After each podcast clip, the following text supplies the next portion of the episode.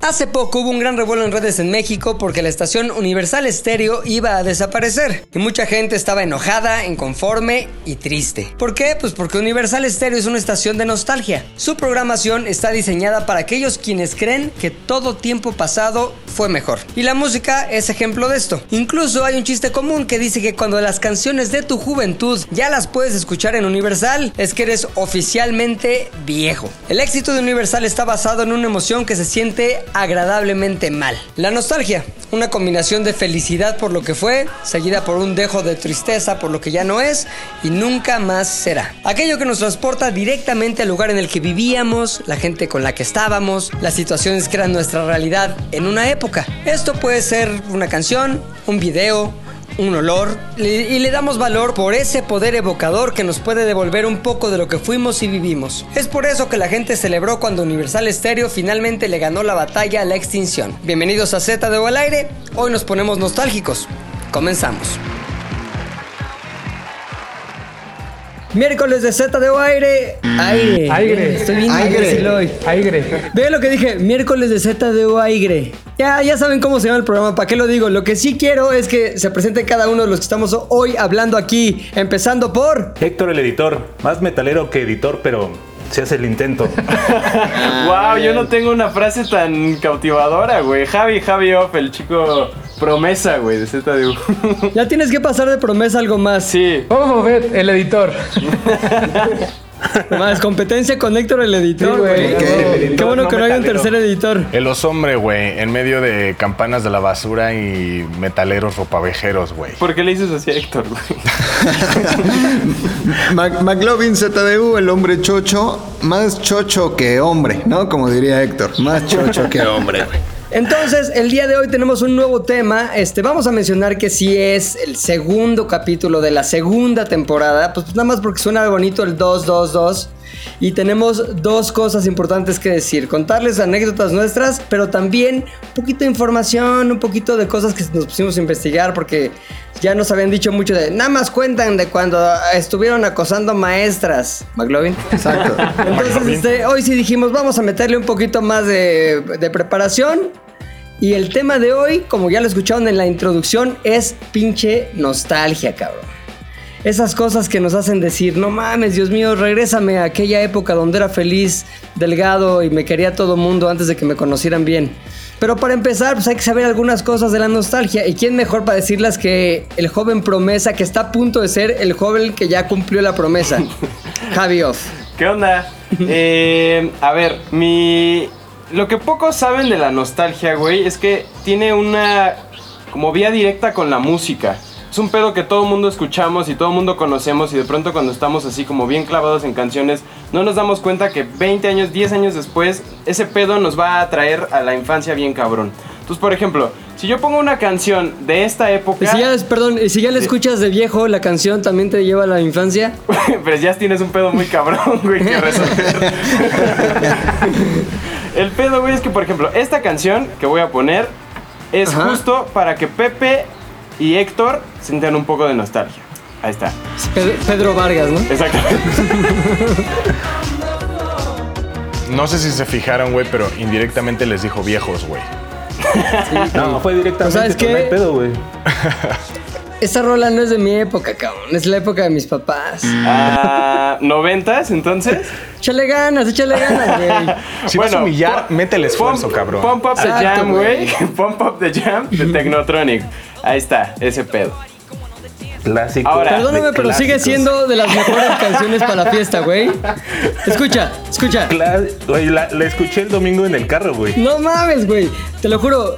Puede estar lo que sea, pinche reggaetón culero. Pon esta rola, se llena la pista, güey. Qué De bastones. chingón, güey. Oye, y, y aplicas el paso ese donde pones una mano en la nuca. Este, el, el otro en el tobillo y haces Es el uno de los, de los pasos de cajón, güey. pump up the jam, pump it up. Ahora, Tere, esta, tere. esta siguiente canción es para Fofo y para Rodrigo. A Es una ver, canción a un poquito ver. final, final 90s más 2000s. Se trata de Acereje. Ahí está. No Sí la mames, bailaba, sí la bailaba en el, en el pagode, se llamaba, ahí en el antro por el tec. Fíjate. Ahí la Esa- bailábamos. Oye, ¿puedo, ¿puedo interrumpir tu narración con una cosa que me vino a la mente nada más? Simón. En algún tiempo de mi vida, cuando tenía como 21 años y salió esta canción, este, estuve un verano en Madrid ahí con una vieja. Ya he contado esa anécdota. Pero entonces me salí en las noches yo solo al antro, güey. Y me acuerdo que fui a un lugar donde había una despedida de solteras, güey. Yo estaba bien pedo. Y estaba yo solo con todas las solteras, así como eran como ocho solteras ahí que en la despedida. Y bailamos esa canción de Acerejé, pero lo peor es que yo ya me sabía el paso de tanto haber visto el video. Entonces, ya, o sea, yo pensaba que era el padrote con ocho viejas, pero en realidad era el como coreógrafo gay que les decía cómo ir a los pasos, ya sabes. Y yo así, súper prendido dándoles el Acerejé, ja, eh. Y decía, no, ma, es que te lo sabes todo, tío. Y así yo dije, nah, estas viejas ya cayeron. Pero en realidad nada más pensaban que era un pinche coreógrafo ahí de la calle, o más bien del El barrio de. Chueca, donde todo se enchueca. Oye, y yo me ya nada más, perdón, me vino a la mente. La nostalgia, ya sabes. Me acuerdo también de la nostalgia de esa canción, que este decían que si la ponías al revés decía algo como que el diablo viene por ti. No mames. Sí. Es que dice haz hereje, güey, para empezar algo así, ¿no? Ajá, y que- y que era una haz hereje. canción. Ya de ahí empezaba el mame, güey. Diabólica, ¿no? La cantaban También las una- también toma en cuenta que hubo una etapa en la vida en la que era moda decir que si volteabas absolutamente todo, güey, se convertía en el diablo es bueno. Sí. No era moda, güey. Eso empezó con los discos de Gloria Trevi, El güey. diablo es Dios. Que sí, verdad, lo ponías al revés. Había en la universidad una máquina donde podías poner los CDs a tocar eh, pues al reverso. Y sí, yo te- tenía uno de Gloria Trevi, lo llevé, es que no me acuerdo cuál. Y no mames, decía esta frase de por eso debes obedecer, por eso debes Por eso obedecer. debes obedecer, el por eso debes por eso obedecer. Ya debes está obedecer. castigado. Por eso deben obedecer. Por eso deben obedecer. Lo hiciste mal. Por eso deben obedecer. Pero aparte estás chafísima porque lo quisieron hacer como por debajo del agua, pero se escucha la voz de Sergio Andrade. Por eso debes obedecer, bájate los pantalones. Por eso debes ser, yo, la embarázate de mí. neta, yo la neta no creo que haya sido como un pedo de control mental. Yo siempre pensé en Jorge Para Andrade nada. como un güey que se daba licencias. Sergio, ¿no? Sergio. Sergio. Jorge, Jorge, ¿quién es, güey? Yo siempre Jorge pensé, Andrade, su primo, su primo bueno. siempre pensé en Sergio Andrade, güey, como un cabrón que se daba unas licencias creativas increíbles, güey. Claro. Gracias a él tenemos piezas como esta. Invulnerable a las penas de amor. Invulnerable al llanto y al dolor. Y güey, entonces eh, eh, Sergio Andrade, la verdad es que yo creo que no lo hizo más para. No lo hizo para jalar gente a su secta, güey. Yo sí creo que lo hizo como el nuevo Andy Warhol de la música, güey. Podría sí, güey, ser. pero aparte embarazaba, güey, era más cabrón. Andy Warhol, ay, pintaba, este güey pintaba, pero con Mechatronic. Ahora, ¿quieren un chisme Perdón, bueno? perdón, es generacional. ¿Cuál? Chisme, chisme bueno, güey. Eh, Pati. Pati. ¿Cómo se llama? Pati. ¿Chapoy? Pati Chapoy. Navidad. Este, fue quien más le tiró Le Mer a Sergio Andrade y a Gloria Trevi, güey. Pasaron los años y hace poco se acaba de revelar que Pati Chapoy fue amante de Sergio Andrade, que se iban en la carretera rumbo a Cuernavaca y bromeaban. Imagínate Pati así toda trajecito sastre, este, 20 años menos o tal Pelito vez 30, corto. pelito corto, así toda linda. Y que se iba a echar pata a Cuernavaca con Sergio Sí, Andrade, güey. Y que ¿De dónde sacaste esos chismes? Oh, pues eh, ahí del Facebook, güey. Las naconoticias Entonces, de Rodrigo, güey. Ahora, perdón, te pediría que hicieras una aclaración de estos chismes son sacados del Facebook, no representan o, el re- o reflejan lo que ZDU piensa acerca de la señora Patti Chapoy, que es muy, muy linda, la verdad. ¿Sabes qué? Vamos a poner en, en este momento un disclaimer. Las opiniones vertidas en este podcast son responsabilidad del colaborador que las emite a partir de la mierda que leyó en Facebook, específicamente McLovin. Poca madre. Continuamos. Ahora, estas canciones, güey, ninguna de estas tuvo un efecto tan cabrón como una canción que se llama Cue Reyen. Es una canción antiquísima, güey, como de 1600 más o menos, que les ponían los suizos a las vaquitas para que hicieran leche. Leche con buena onda. Este pedo, güey, estuvo cabrón porque rapidísimo se los explico. En Suiza en el mil- 1600 hubo una serie de soldados que cuando estaban dando unas retas de sus rotaciones de guerra, llegaron a un pueblo donde había un güey que estaba tocando esta misma canción. Entonces este pedo los hizo recordar su casa, güey, su infancia, sus vaquitas. Y fueron a dar al hospital. Les dio fiebre, empezaron a alucinar, empezaron a sentirse neta como COVID, güey, pero 1600. Mal pedo, mal, mal pedo. Peste. El único Este bubónico. O sea, la peste, ¿no?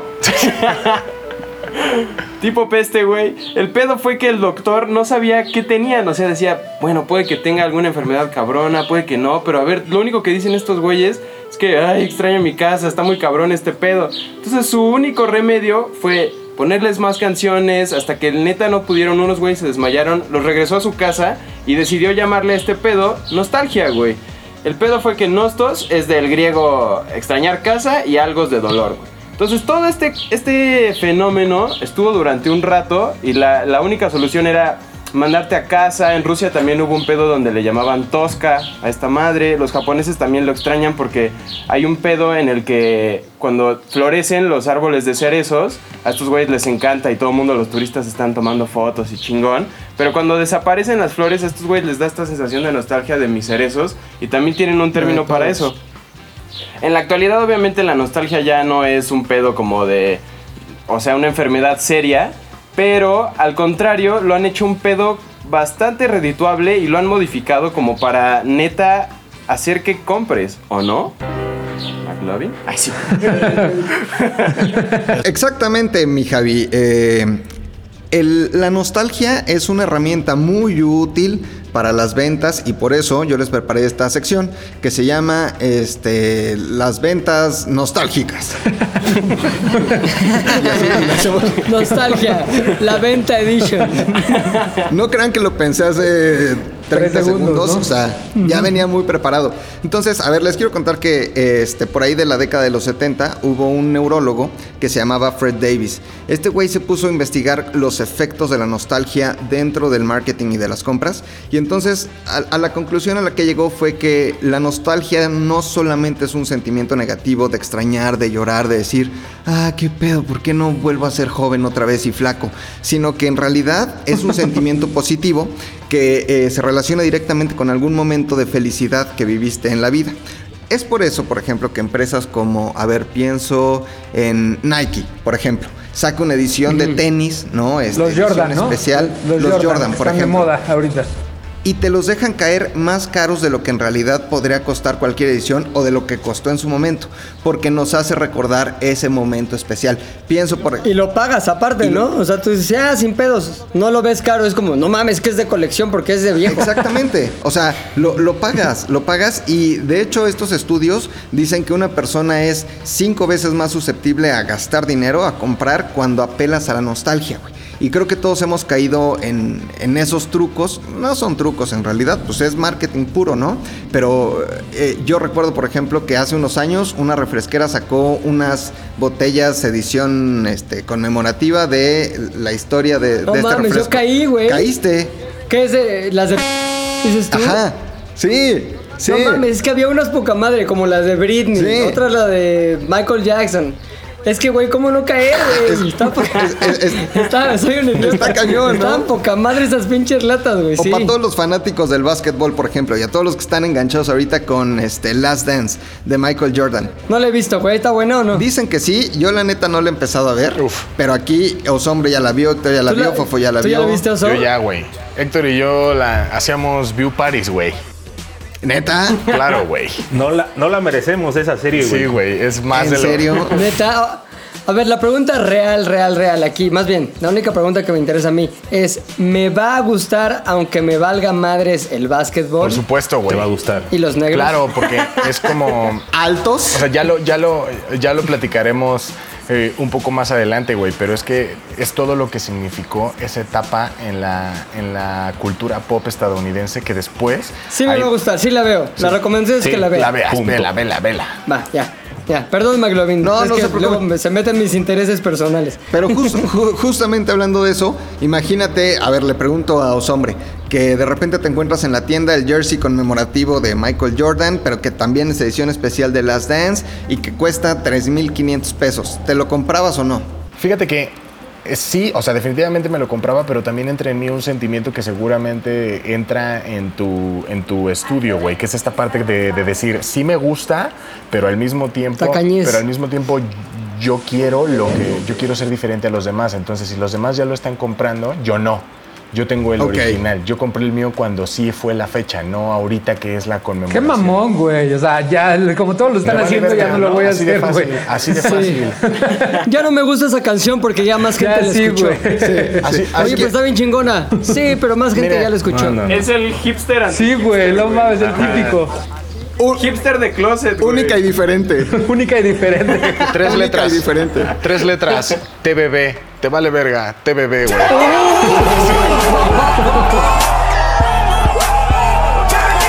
Me gusta el término TBB. Ok, pero bueno, lo que yo quería contarles en realidad es eh, qué me hace sentir a mí nostalgia, ¿no? En lo, en lo personal, qué me recuerda a esos momentos donde fui feliz y nada me preocupaba. Había ropa planchada, sopa caliente, no me tenía que preocupar por los gastos. Y es una barra que seguramente ustedes recordarán, tal vez Javi no. De carne así. Más delgadita, Sí, pero sí de carne. Así, así. Del tío. Peperami. eh, no es esa barra. En realidad no hablo de esa barra, sino de una serie de programas que salían los domingos en la tarde-noche en el canal, si no me equivoco, 4. ¿Ok? Y era una barra que no tenía nombre, probablemente no tenía nombre, pero yo, yo le puse la barra misteriosa. Porque había tres programas que iba uno tras otro y que neta estaban chingoncísimos. Uno de esos era Misterio sin resolver, güey. No Eh, mames, güey. es- El más Espérate, escucha todos, la- güey. A ver, escucha esta rola, güey. A ver. Cierra los ojos, güey. Pone la rola de Misterios en resolver. No mames, te traslado así al misterio puro. Y sí, Con Robert Stack. Y no se, y no se resuelve. pinche Stack, güey. Un misterio Era- no resuelto. Justamente conducido por Robert Stack, que lo hizo desde, si no este, mal recuerdo, como mediados de los 80. Por ahí del 87 empezó hasta que No, se es del murió. 88 empezó, sí, sí, en sí. el 88 hasta que se murió este, este señor, que se murió por ahí del 2002. güey. O sea, fue el proyecto de su vida. ¿Y de qué se trataba? Trataban temas desde ovnis, este, desapariciones, güey, cosas medio fantasmales, pero lo más interesante era cómo era contado, güey. Se contaba de una forma que neta, eh, o tal vez era culpa del doblaje, no lo sé, ¿no? Pero se contaba, Ah. se contaba de una forma También. chingoncísima, en donde, eh, como su nombre lo dice, estabas enganchado y al final no había conclusión, güey. No, no se ¿Y quién lo resolvía, mató? güey. Te quedas ¡Qué así. mamada! Mis pinches misterios sin resolver nunca se resuelven. Te quedas Oye, güey, te digo algo medio penoso. Yo grababa en la videocasetera Misterios sin resolver, güey. ¿Neta? Se la grababa y luego los volví a ver así. Te lo juro, ahí conocí, conocí al Unabomber, que eventualmente ya lo agarraron y ya supieron quién era, pero cuando pasaron O sea, ese pinche programa, todo eran misterios sin resolver, güey. Y bueno, ojalá algún día se resuelva. ¿Sabes? Por ahí, por, ahí debo, por ahí debo tener cassettes así de VHS con misterios sin resolver originales. Aunque ya están ahorita en Amazon Prime, güey, y ya me he aventado unos y siguen estando sin resolver. Sí, este, cuenta Había algo. uno, de, había uno de un barco, el crucero el Rosemary. que El tenía Rosemary. grabaciones de seguridad. De, Sí. donde se veías, donde Las pisadas. una, una- ah, huellas de alguien que salía de una alberca en la noche, así. Estabas cagado de miedo, pero seguías ahí Sí, viendo de- la madre, ¿no? Era, me acuerdo perfecto, estaba la alberca del Rosemary. Y Sí. entonces estaba la alberca del Rosemary y se veían las huellitas Techada. de un Las niño huellitas, güey, o sea. así, o sea, con agua. No mames, Yo, qué yo me acuerdo, forma. yo me acuerdo que los domingos en la noche Ya, lo voy a ver. el- para- Ahorita vengo. No, ya. Los domingos, ¿qué, pucha actor? Eh, eh, me bañaba en las noches, pero, o sea, mi jefa me obligaba y entonces era como, no, quiero ver esa madre. Arrimaba la televisión tocaba. hacia donde estaba el baño y así, sin cortina ni nada, ya sabes, con la puerta abierta del baño, bañándome. Y la televisión hacía todo lo que daba para no perderme así esos... Ya puché Héctor por miedo rayando en lo depravado. No, jefa, ven, ven, bañate conmigo, espérame. o sea, no le quería confesar que era por miedo y la Aunque- jefa así como, mi hijo es un depravado, güey. después de las primeras dos, pudiste haber agendado y ya bañarte un poco antes. Sí, güey. o, ba- o ba- O bañarte más seguido, güey, no solo los domingos. o bañarte el lunes en la mañana también, güey, ¿no? O sea, pero bueno, después de Misterios sin resolver, güey, seguía este Ripley. Están viendo, aunque usted no lo crea, The Replay. Oh, también ese, ese era mi favorito, güey. Y, y- Replay. Y Ripley estaba cabrón porque eran eh, como cosas o seres humanos extraordinarios, güey. En donde veías al hombre más alto del mundo, al chico temido más chico temido del mundo, güey. al hombre más gordo del mundo, me acuerdo. Y de hecho, si tú vas a un museo Ripley, por ejemplo, siguen estando esas figuras de los personajes que salían en el programa de televisión, güey. Sí, güey. O sea, De los personajes legendarios. y, y- y yo creo que ahí muchos aprendimos un chingo de cosas, güey. Yo aprendí que había estas mujeres jirafas que se ponían aros así en el cuello. Aros, sí. ¿No? O los que se hacían expansiones en los oídos, que en ese momento era como, no mames, se hacen expansiones ¿Qué en pedo? los oídos. Ahora a diario los ves en el centro. Oye, güey, pero güey. no sé si te Como acuerdas. los del que- Chopo. Como los del Chopo. No sé si te acuerdas que esa, esa barra, güey, te, te llenaba de estrés, te llenaba como de, de todo este sentimiento de presión en donde tu cuerpo estaba todo eh, eh, en, en- en estado constante de tensión. Eh, liberaban un poco con estos programas. Primero fue el español, después, eh, después de una etapa empezaron a hacer como toda la, el carrusel de programas alrededor del mundo, el italiano, el alemán, el francés, güey, en donde era gente tratando de romper récord Guinness, güey. Los récords. Entonces, ¿Neta? Exactamente. Sí, güey. Entonces, al final, y era, era un programa en vivo, Ah, ya ese ya me daba hueva, la neta. Ah, O sea, claro, güey. Era un programa, güey, grabado en vivo, en donde había un host que al principio presentaba y decían, y hoy, este güey va a tratar de hacer todos los saltos que pueda en su, con su cabeza, güey. Eh, y va a haber una morra que va a tratar de hacer eh, una magia con 50 mil hulahulas al mismo tiempo. Sí, y, es eso cierto. fue, y eso fue primero, güey. Primero te pasaban las grabaciones programa español. Y después, y al programa español, güey, iban como diferentes güeyes de Europa. eh, a, querer romper el récord. Y ya después, güey, eh, como que cada, cada nación vio que pues, era redituable y empezaron a hacer su propia emisión. Pero al mismo tiempo el Canal 4 pues adquiría los derechos y entonces tú ya veías todo lo que sucedía alrededor del mundo, güey. Pura gente inigualable haciendo, rompiendo récord Guinness, güey. Entonces, ¿Sabes sí, ya era- también estaba cagado de, de esos programas, güey? Que ya eran programas cuando llegaban a México súper viejos. O sea, pon tú el de Ripley, güey. Como que pon tú yo los veía en el 90. Y eran, güey, programas del 81, cabrón. O sea, Jack Palance así con pelo negro y la chingada. Pero aparte decían madres como de... Se cree que para el año del 86 el hombre habrá llegado a la ONU. Dices, no mames, cabrón.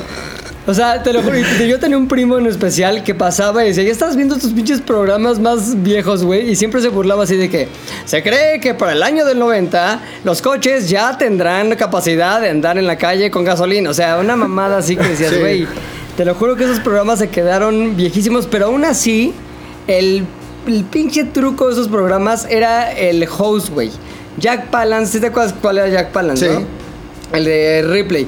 Che, güey, chingón, que había salido en películas así como en los 50, pero que nunca la hizo en la carrera del cine, sino más bien lo hizo, lo, lo hizo en, una tele. película que se llamaba Los Imperdonables, que fue famosa ahí como por el 93. Creo que ganó el Oscar, ¿no? Ah, de Los Imperdonables. este- de, un- Sí, fue cuando salió todo viejillo, ¿no? de- Con su... de Clint Eastwood. Ajá. Entonces, güey, salí ahí, güey, y me acuerdo así, fue a los Oscars, Jack Palance, y dije, no mames, el de Ripley. Pero pues ahí estaba por la película. Entonces fue a... Se puso a dar datos cuando recibió su Oscar, así de, ¿sabían que el hombre más alto del mundo? Se cree que... Se cree que para el año del 94. No, y el cabrón, güey, lo que hizo que a mí me impresionó, porque ya cuando fue a los Oscars tenía como 75 años, es que se puso a hacer lagartijas con un solo brazo, güey, así. Che, güey, mamado a los 75. Dije, no mames, Jack Palance es el ídolo. Pero aparte, en, replay, güey, no mames cómo contaba las cosas, así como Sí. que en esta celda, no sé qué, y eso era lo que hacía que el programa fuera una chingonería. No, espérate. Y aparte, creo que una de las grandes fortalezas en la versión este, latinoamericana de esos programas era el doblaje que tenían. O sea, no sé cómo hubieran hablado, no sé cuál sería su voz real, pero aquí le ponían una voz que neta era así de este. Pues casi, casi Ricardo Rocha, güey. De- de Misterio sin resolver, no mames, ¿cómo le quedaba esa pinche voz tan cabrona, güey? Sí, o sea, neta. Hubo un genio que dijo, vamos a hacer esto. Eh, Es más, por ejemplo, no sé si se acuerdan de Tuntún. Un Ajá. enanito, un enanito que salía en las películas este, del cine de ficheras, así. No mames, que, se daba Sí, todas las ficheras del mundo, güey. Hasta la esposa de López Portillo se la daba. A todas. A, a Sasha la Sasha Montenegro. Montenegro. Sasha ¿no? Montenegro. ¿no? los Ajá. amantes también. Escuchen esta, esta es la voz de Tuntún en las películas. Puta madre, no sabes con quién te estás metiendo, mano. No, sí sé. A ver, ¿con quién? Tú eres Tatuno. Te estás jugando la vida, pinche marrana parada. Ahí está, qué, vo- qué vocesota tiene Tuntún. No mames, cabrón. Es que, güey, tú ves un enano, güey, con esa voz y dices, no mames, la ley de la L, güey. A huevo. La ley de la L A huevo. invertida, güey. Pero lo cierto es que Tuntún, como cualquier perso- persona este, enanita, pues no tenía esa voz tan grave. Era medio así, medio chico temido, güey, medio... Como, como. Sí. tipo sí. Tenía voz... ¿Hay registro, hay, ¿Hay registro de su voz real? Sí la hay. Y vamos a escucharla. ¿Podemos ponerlo? Vamos a escucharla. ¿Qué pasó? Buenos días, Chaparro. ¿Cómo amanecieron mis rorras? ¿Hasta cuándo se le quita lo fufurufo a tu amigo? No, si no es fufurufo, es futbolista. Ahí está. No Ahí mames. está. No, pues sí, el doblaje hace maravillas, güey. Entonces, hubo un También, de hecho, de hecho, la misma voz de, de Jack Palance, güey, era la voz de este pendejo Saúl Lizazo, güey.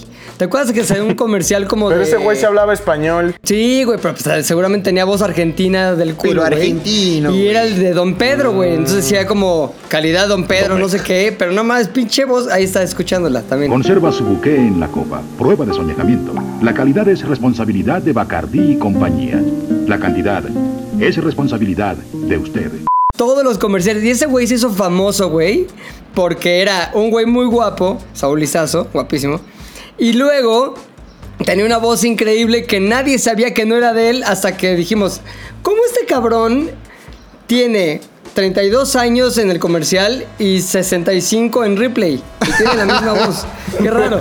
Pues ya después nos dimos cuenta que los dos, tanto Jack Palance como Saúl Lizazo, estaban dobladitos. Así. ¿Quién es Saúl Lizazo? Era, era como de Cuba. No, No, no, güey. César Évora. no. César. Évora, César Évora, qué pendejo, güey. Sí. No, Saúl Lizazo es argentino, güey. Y sí, o sea, la voz iba con la cara, güey. No había más, güey. Era el match Es el. Clooney de Argentina. Oye, Rodrigo, ¿cuál, cuál voz te gustaría tener, güey? ¿Cuál voz te representa? La de... La de, la de, la de Tuntún, güey. O sea, sin lugar a dudas, ¿La de esta voz que en Tuntún? realidad ¿Es- esta- de- esta voz grave? Sí, es un actor de doblaje ¿Tuntún normal? que se llama...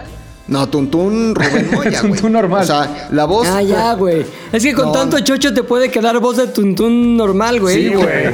Fa- familia, turno nocturno. Así como hablaba el, el chico tenido. Familia, familia, turno nocturno. Pero este, no, la voz de Rubén Moya, que es el que doblaba la voz de Tuntún, porque es una voz así súper grave. Y después tuvimos, de hecho, la oportunidad de trabajar con él para unos proyectos de Sprite. Y, y yo decía. ¿Con Tuntún? Esta, esta voz que dice. No, con Moya. La, ver- la verdad refresca. Era la misma voz de Tuntún, güey. Y estaba cabrón, güey. Sí, güey. Estaba No es el cabrón, que ¿eh? hace la voz de Escuchabas Disney. Sprite, la verdad te refresca y te imaginabas un enano erecto. La verdad refresca y enano así, con un bultote, un bultote en el pantalón. L, L invertida. ¿Te imaginabas la L invertida? Sí, no mames. Pero grandes momentos, eso que me dejó la televisión. Y este. Los domingos en particular. Y también. Siempre en domingo con el señor Raúl Velasco, güey, que a mí me recuerda Ata. las cenas familiares al máximo y me recuerda también como esos momentos de, de crecer y de empezar a sentir la hormona, porque salían ahí unas que se llamaban las primas, güey. Entonces había un grupo, seguramente Puch Héctor se acuerda, güey, que eran como tres chavitas en minifalda que bailaban y cantaban, güey. Y el grupo Es- se llamaba Las, Las Primas, Primas. güey. Las Primas, sí. Y- y que Oye, este- pero, pero ¿vas, a, ¿vas a contar el chisme de las primas o no? ¿Cuál? El de... No mames, no te sabe, güey. Tú eres el Pati Chapoy de los blogs y de los podcasts, güey. ¿Qué te No me lo sé, no me lo ¿Tú sé. sí te lo sabes, puchas? No. A ver, acaba, acaba de contar y luego te voy a, te voy a hacer sentir mal, güey. A ver, no, pues yo nada más veía ahí a unas morritas este, en falda y este, sí, sí se me levantaba como la perversión y me asomaba a veces así a ver si les podía ver algo más a las primas. Bueno, en esa época, güey, empezó a correr un rumor de que las primas, güey, en realidad eran los primos, cabrón. No, O sea, se- por un accidente automovilístico. Así esta era la, la teoría, o ¿cómo se dice? La leyenda urbana, güey. ok. Una de las primas, toda así, faldita, este pantalón pegado, así falda y pantalón al mismo tiempo. Este, blusa pegada, así, ya sabes, el objeto de deseo. Sale con un güey de un antro, güey, como que del Magic o esas madres. Ajá. Chocan, se los llevan a la Cruz Roja y los güeyes de la Cruz Roja dicen, no mames, la prima, como se haya llamado, la prima Patty. Ay, la prima Patty, gracias Dios por atenderla yo. Ella toda ensangrentada así. Entonces empiezan a quitar la ropa para tenderla y descubren que traía L invertida, güey. Que traía No tuntunazo Pato. entre, entrepiernal. Era pato, güey. Neta, Era pito. Era pato. Y Oye, entonces- la entrepierna todos los domingos con ese güey. Exacto. Era MB. era Entonces, MB. güey, de ahí empezó a circular el rumor y Raúl Velasco, como tú sabes que era el que daba y quitaba en términos de fama en los 80s, 90s, dijo, ya no puedo permitir que en mi programa sigamos presentando chicas que tal vez sean chicos, por lo que se acabó la fama de las primas, güey. No, y ya después se supo que no, que, que había sido nada más una leyenda urbana y que la prima sí estaba bien, bien premiada, nada más. Pero, güey, Fíjate. probablemente tú sí te estuviste festejando a ti mismo con un poquito Con de primo. maglovismo, güey. Un, un poquito de, de mu- mujer, mujer, ¿no? A mí, con. Raúl, a mí con Raúl Velasco siempre me pasó el efecto eh, César Évora, güey. Yo siempre creí que eh, Velasco era Sabrudowski y Sabrudowski era Velasco, güey. Nunca tuve Sí, como muy- esa capacidad de probable, no, sí, a mí distinguirlos, también, güey. A mí también. O sea, A mí nunca, como- güey. No, yo Sí, no. no. O sea, y yo soy de, yo soy generación Pepe y sí, o sea, yo los veía, ya sabes, uno entre semana y uno el domingo, pero aún así algo sucede en tu mente que sí puedes llegar a Sí, güey. confundirte. Neta, no, a mí no. Sí, es lo que pasa, es lo que pasa con Matt Damon y Mark Wahlberg. No, Ah, exacto, güey, sí. No, tampoco, güey. Sí, no, güey. no. Claro, güey, por supuesto, güey. Ay, Ha de ser como dislexia de alguna forma, ¿no? De algún Sí, tipo. güey. Van a No, ver que no o sea- soy el único. La gente me va a apoyar en esto, güey. ¿Sabes con quién sí A ver pasa? si la gente te apoya, güey. Ben Stiller y Adam Sandler, güey. Ahí sí no, pasa. eso sí sé quién es quién, No. güey. Solo que me... Yo- ahí- no, entonces es una cosa muy personal, güey. Esas madres que, No, que son ahí como sé de- que son diferentes, pero es el... no- Güey, te lo juro, la gente me va a apoyar en esto. Una vez tuiteé, ¿cómo se llama el que no es Matt Damon? Y un chingo de gente me puso Mark Wahlberg, Mark Wahlberg, Mark Wahlberg. Güey, entonces no, soy, no estoy A solo mí en me pasa, ¿sabes con quién, güey? Con Mac, Chochos y Frankie Mostro, güey. ¿Cuál eres el mamado? Ah, ya, Frankie Mostro. Ah, no, ya, Rodrigo. ¿Cuál es ¿Cuál es cuál, cuál? güey? Oye, ya nada más para, para terminar mi participación, me gustaría dejarles aquí un comercial, pero ya tenemos comerciales, güey. Ya tenemos una cosa muy bonita que se llama comerciales, de un video que hicimos alguna vez que tiene que ver justamente con la nostalgia y cómo vende la nostalgia. ¿Lo quieren escuchar? ¡Sí! Muy bien, vamos a escucharlo. ¿Estás cansado de quedarte fuera de las pláticas de tus amigos, de ver las tendencias y no entender lo que sucede, o de que tus padres sigan diciendo que tu primo es el hijo que siempre quisieron? Deja de ser el que siempre queda mal. ZDUMX es el canal que necesitas para saber todas esas cosas que ni siquiera sabías que no sabías. Cultura pop, música, entretenimiento, ciencia, cultura y una infinita gama de temas que te mantendrán como el centro de cualquier reunión. Suscríbete ya. ZDUMX, lo que no sabías que no sabías. Qué buena, ¿eh? Qué buen, qué buen anuncio. Oye, por cierto, para todos aquellos que lo quieran ver, vamos a dejar en arroba al aire en Twitter el link para que vayan y se suscriban y sigan el, el canal de YouTube donde estamos subiendo estos videos cabroncísimos. Y también el, el Instagram ZDU Podcast para poder hacer swipe, porque no les recomendamos algo, pero no podemos hacer swipe porque todavía no tenemos más de... ¿Cuántos seguidores son los que necesitamos para eso? 10 Diez mil, güey. mil, güey. No, no mames. Estamos nos bien faltan pocos followers, güey. un putero, güey, para poderle recomendar cosas y hacer swipe. Pero que nos sigan. Ya hay que. Oigan, y yo- ¿Sabes qué? Hay que, hay que pautarnos como las morras esas. Luego estoy viendo mi Instagram y me aparecen unas morras ahí, ¿Cuál? güeyes, ahí todos sin gracia. Y dice publicidad. Y te metes al perfil porque dices, debe ser alguien famoso, pero son güeyes ahí en un. Che, don nadie en unas ¿no? letras gigantes que dicen Tepoztlán. Y, Y son las primas, ¿no? Hay que pautar. ¿Sabes primas. qué? Súper random, Son güey. las primas. Y una con un bulto en el pantalón, güey, así. Deberíamos hacer una cooperacha con la gente para pautar. Sí, güey. O sea, Para como hacernos más famosos. Dona dos pesos para hacerle un paute ahí. Pero ya, bueno. Ya nos hicieron- hicieron famosos un seamos graciosos. Ya, ya nos hicieron nuevos Hay que hacer un stickers. igual, paute, güey. se los, igual se los vendemos, los nuevos stickers, ¿no? ¿Neta? Sí. Hay que vendérselos a Sí, güey. 50 Ah, centavos. es que también, saca- sacamos chavos, la pauta, güey. Todo gratis, güey, y uno no come de place, güey. O sea, necesitamos. O sea, Ni de likes, ni de insultos a Luis. sí, güey. O sea, Oh, ¿Te no, güey. imaginas si comiéramos de eso? No mames. No mames, que cada, que cada insulto a los hombres fueran 10 varos, con eso Ah, ya, ya. no mames. Ya, ya otro pedo. No, no mames, güey. Es más, salvamos la economía de México. Estaríamos en una mansión. Oigan, y hablando de insultos No, a, los hombres, este, yo les quiero contar, y hablando de la nostalgia, la vez que por culpa, cul- culpa de la nostalgia casi yo y tres compañeros morimos en el intento de ser nostálgicos. Es un pedo, la neta, muy ¿Qué? cabrón. Sí, ¿Por? sí, sí, sí. Y tiene que ver con Luis porque pasó en Santa María la Ribera. Pero, y, y fueron, o sea, fueron Ocha. muy, muy rápidos. Ajá, güey. O sea, cuenta que tengo una, un amigo de la prepa, se mudó. O sea, estaba, se mudó hacia la Santa María. Me acuerdo que es una calle que se llama Naranjo. Naranjo. Entonces, una- el día que le estábamos ayudando a La hacer la, mudanza, este, vimos una foto de cuando jugábamos en la primaria fútbol. Teníamos nuestro equipo de fútbol, güey. Entonces estaba cagadísimo. Y dijimos, no mames, qué cagado, qué nostálgico. Y es el típico, deberíamos de armar un equipo, ¿no? Y todos, sí, a huevo, vamos a armar un equipo. Y ese güey dice, pues por aquí debe de haber canchas, güey. O sea, no hay, no hay pedo, seguramente por aquí debe haber canchas. Yo armo, este, les investigo y hacemos un equipo, a huevo. Entonces, a los dos días, él este, nos, nos llama y nos dicen, chavos, ya encontré una cancha aquí al lado del kiosco, en una calle que se llama, si mal no recuerdo, Salvador Nava. ¿Está bien lo correcto? Novo, ¿no? O Salvador Novo, Novo. o Novo, ¿no? También. Ah, Novo, Salvador, Salvador.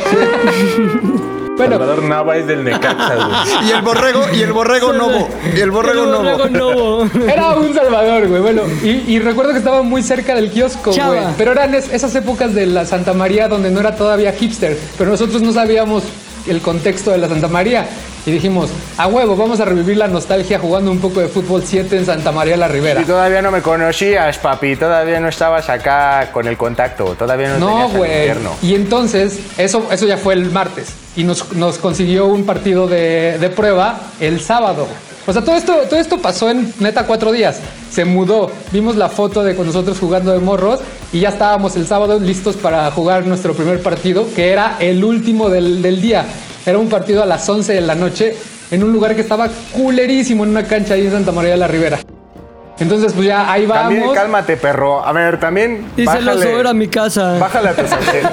O sea, yo nada más te voy a pedir que le bajes a tus adjetivos, güey. O sea, una cosa es que el barrio esté feo, güey, pero otra cosa es ya quererte pasar, perro. Entonces, güey, pues llegamos y neta no le medimos el, el agua a los camotes. A nosotros, por querer revivir nuestra infancia, dijimos, a huevo, vamos a jugar fútbol 7, está poca madre, chavos, todos hagámoslo, vamos a ser este, deportistas de nuevo. Entonces llegamos al lugar, este, pagamos el arbitraje, todo poca madre, y empezamos a jugar con unos güeyes que se veían bastante normales. Pero te lo juro que no duró más de un cuarto el, el- el partido y ya no estábamos haciendo de palabras con esos güeyes. Ya uno de mis amigos había pateado a uno de esos cabrones en, sin, que, sin que hubiera este, Puro, puro Santamo. puro Santamo, güey. Puro Santamo era. Y antes, antes de llegar al segundo, este, al segundo cuarto del partido, Y- ya nos estaban correteando hacia circuito porque se enojaron de que les íbamos ganando, güey.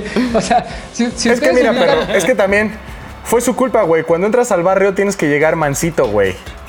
Sí, no puedes llegar o sea, a, a- No, sí, así te o sea, sapean, güey. Llegas mansito, te sapean. Tienes que llegar oso hombre, güey. Claro. Claro, güey. y- de ti mismo. y te- y Extraña te tu consejo, persiguen güey. hasta- En el barrio, en el barrio sí es distinta la regla. Si eres de otro barrio y llegas a uno nuevo, sí es en actitud de manso totalmente. O sea, no. ¿Cómo se no ve que nunca has medido vivido en barrios, güey? No, güey, pero. o Güey, sea, cabrón, mi experiencia en barrios me dice otra cosa. O sea, lo- Güey, lo- sí, porque en satélite, no. si llegas y buleas a todos, pues ya eres el líder, güey. O sea, Pues no mames, güey, muy cabrón. Ahí en la herradura, ¿no? Si buleas a todo el mundo, ya eres el, el- la- el líder de la mafia. Ya, güey. sí, güey. Ya, güey. Güey, entonces pasó de querer, Así es el pedo. de querer revivir nuestra nostalgia de años de jugar fútbol en la primaria a terminar siendo correteados hacia. Me acuerdo que son como 5 o 6 cuadras hacia el circuito en la noche. Uno de mis amigos jura que vio a alguien sacar una pistola, güey. O sea, neta fue la peor noche que hemos pasado en, en la, en el Y día. un güey se transformó, un güey se transformó en Nahual. así.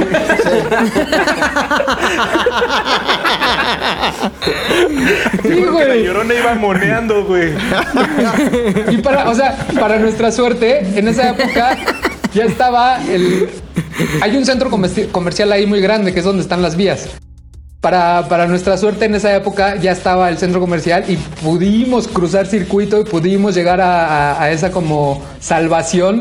porque- y ahí fue donde esos güeyes nos dejaron de seguir, pero creo que fue el peor momento que hemos tenido por intentar revivir una nostalgia que ya no, ya no tenía caso. O sea, que era como de ya, güey, ya, ya jugaron fútbol, ya déjenlo, ya vivan, ya sean libres, dejen de hacer pendejadas como la que hicimos nosotros esa, esa noche en Santa María la Ribera. Neta, entonces creo que la nostalgia no está tan chida si está mal aplicada. Exacto. Claro. Necesitas un Puedes insider, acabar convertido en Nahual. sí, puedes acabar con convertido en Nahual, güey. Y desde ese día ya no volví a parar en Santa María, güey. O sea, me han dicho que vaya al museo que está por ahí donde está la roca esa que llama Rodrigo, pero yo ya no voy a volver a entrar a ese, a ese lugar porque la neta sí estuvo, se vuelve, ¿eh? estuvo bien culero. No, no jueguen fútbol 7 ahí. Este.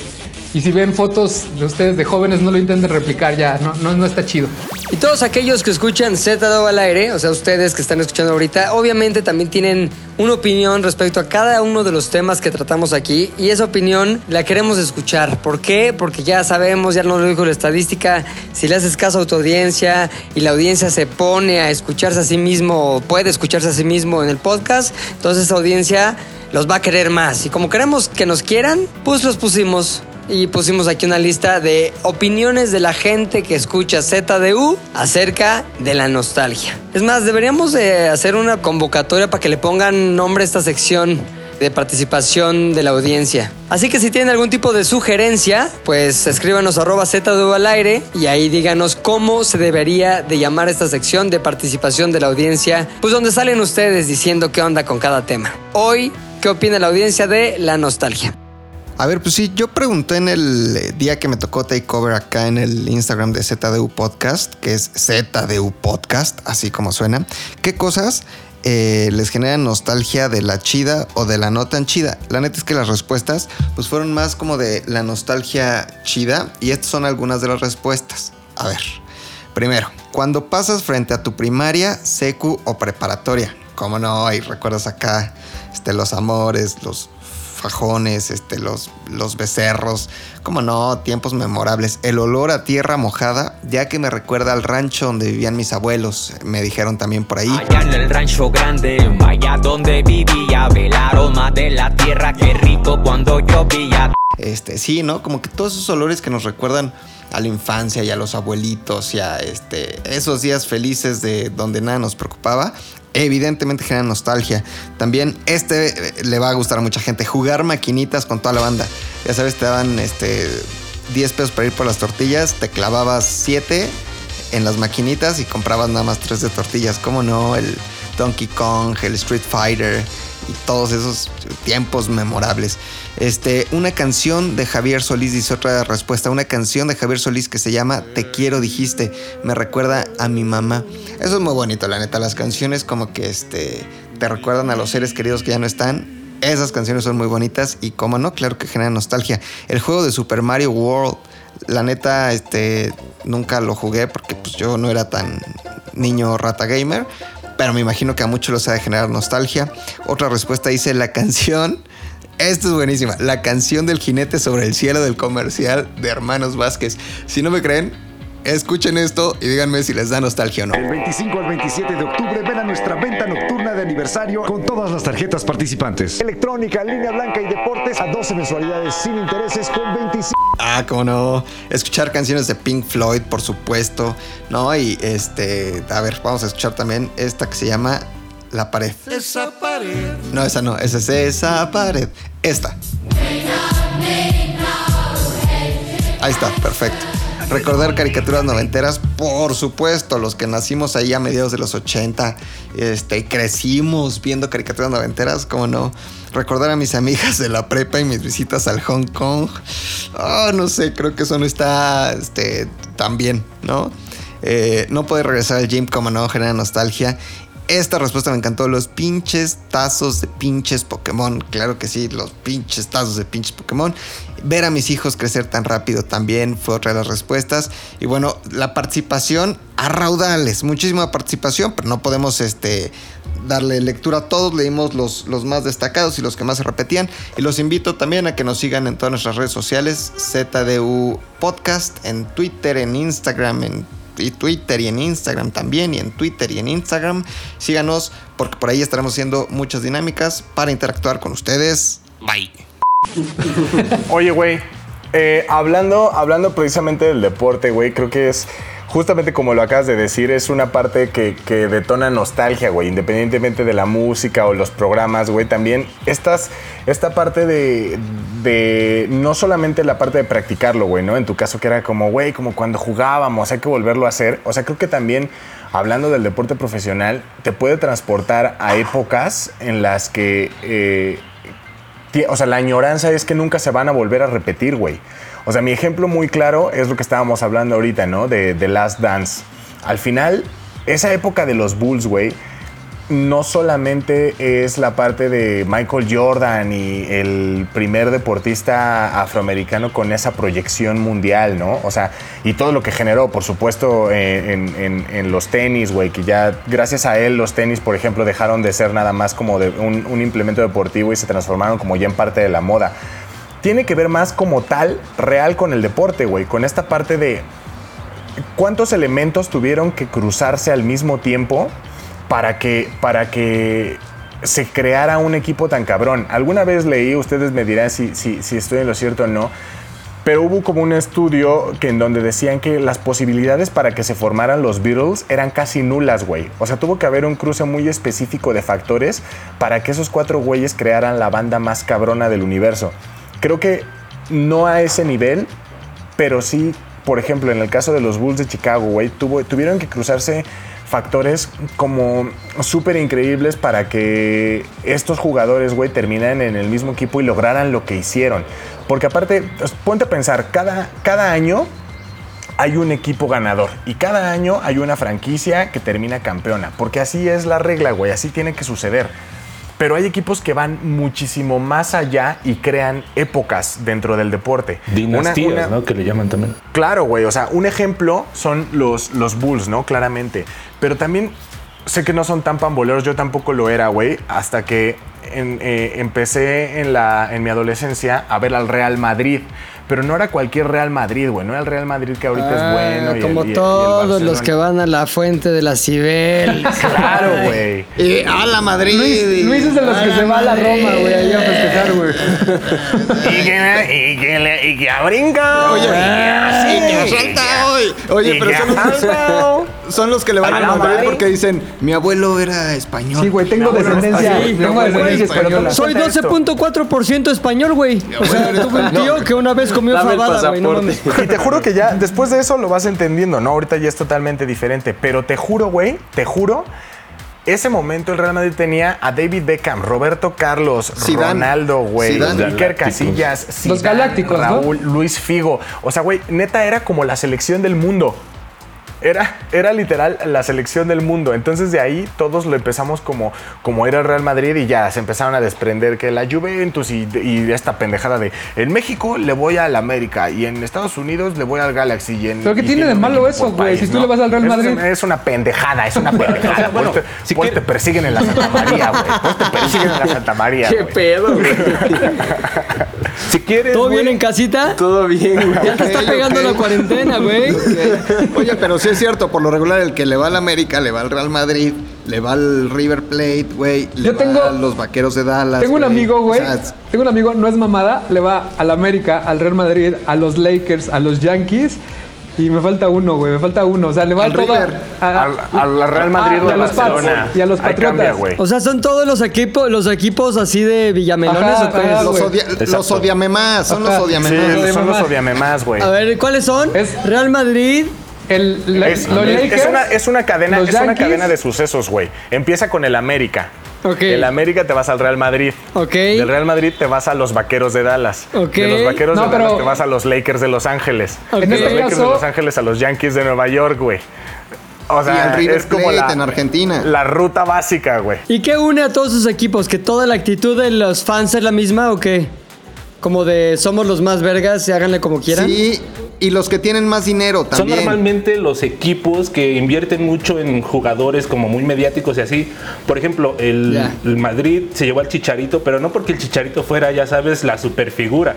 Chicharito vendía millones de camisetas en México, entonces es justo el equipo que junta eh, a, a los villamelones, a, lo- a la- a los que venden, no a los que realmente juegan chido y por eso la gente... Las víctimas del marketing. Equipos que hace no fanáticos, sino víctimas del marketing. Correcto, Sí, sí, güey. sí. Pero eso, Entonces, o sea, el, el ejemplo de Luis del Real Madrid eh, sí evoca mucha nostalgia, güey, pero no sé si te acuerdes, hablando de Panball, de tú le vas a Cruz Azul, ¿no, güey? Obi. Hubo una época cuando los mexicanos, los equipos mexicanos jugaban Libertadores, que era como un poco el equivalente a la Champions League, güey, de Europa. Bueno, Sí, claro, güey. Es un, es un torneo bastante No importante. mames, porque juegas Buchector, con- equivalente a la Champions League. Te lo juro, güey. Es súper pesada la, la- O sea, yo no me la- acuerdo La eso. Libertadores, Sí, güey. yo, yo- o, sea, yo- o sea, sí, si le vas a los que llegaran a jugar Libertadores mexicanos, sí, de repente pensar que iban a jugar contra Boca, contra River, contra Cruzeiro, esas madres.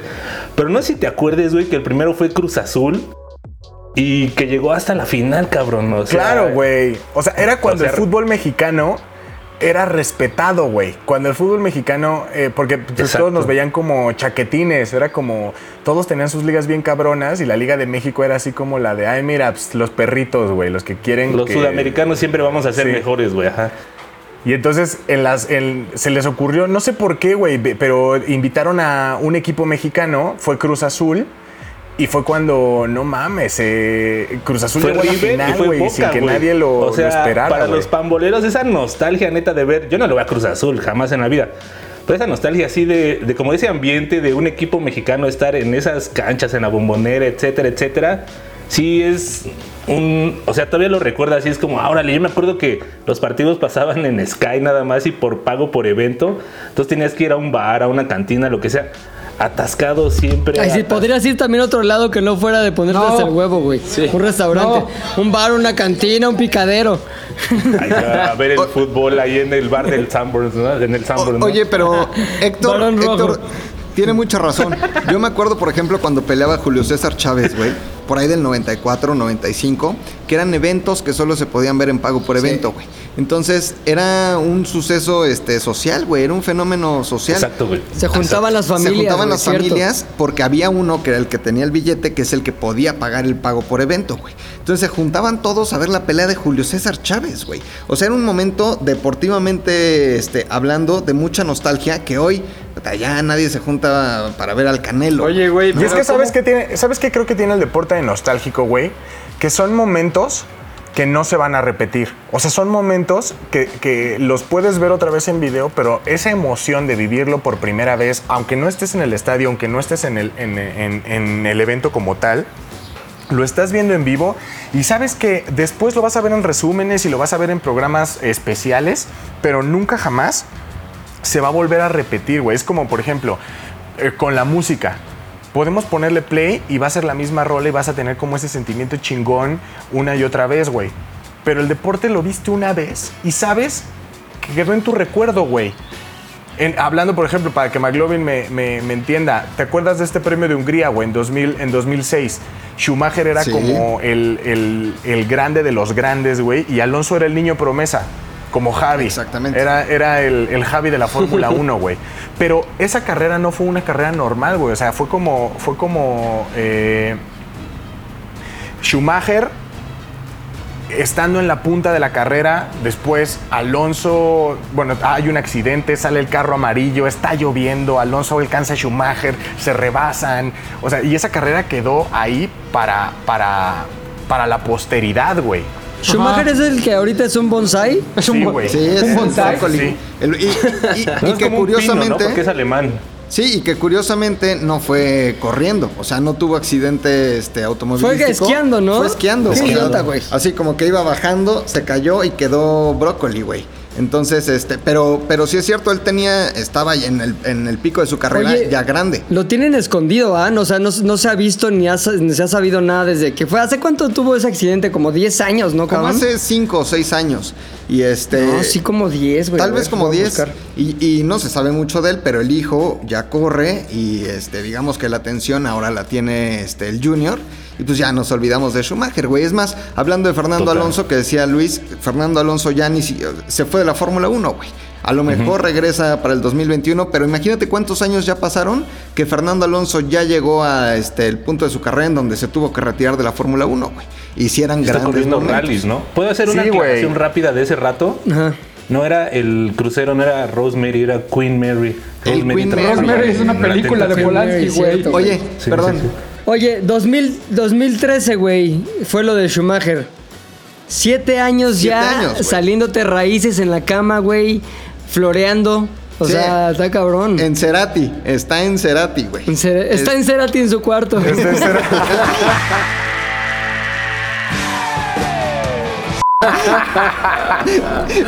Oye, ese fue buen chiste, güey. Yo creo que tenemos que hacer una sección en el Twitter de ZDU Podcast.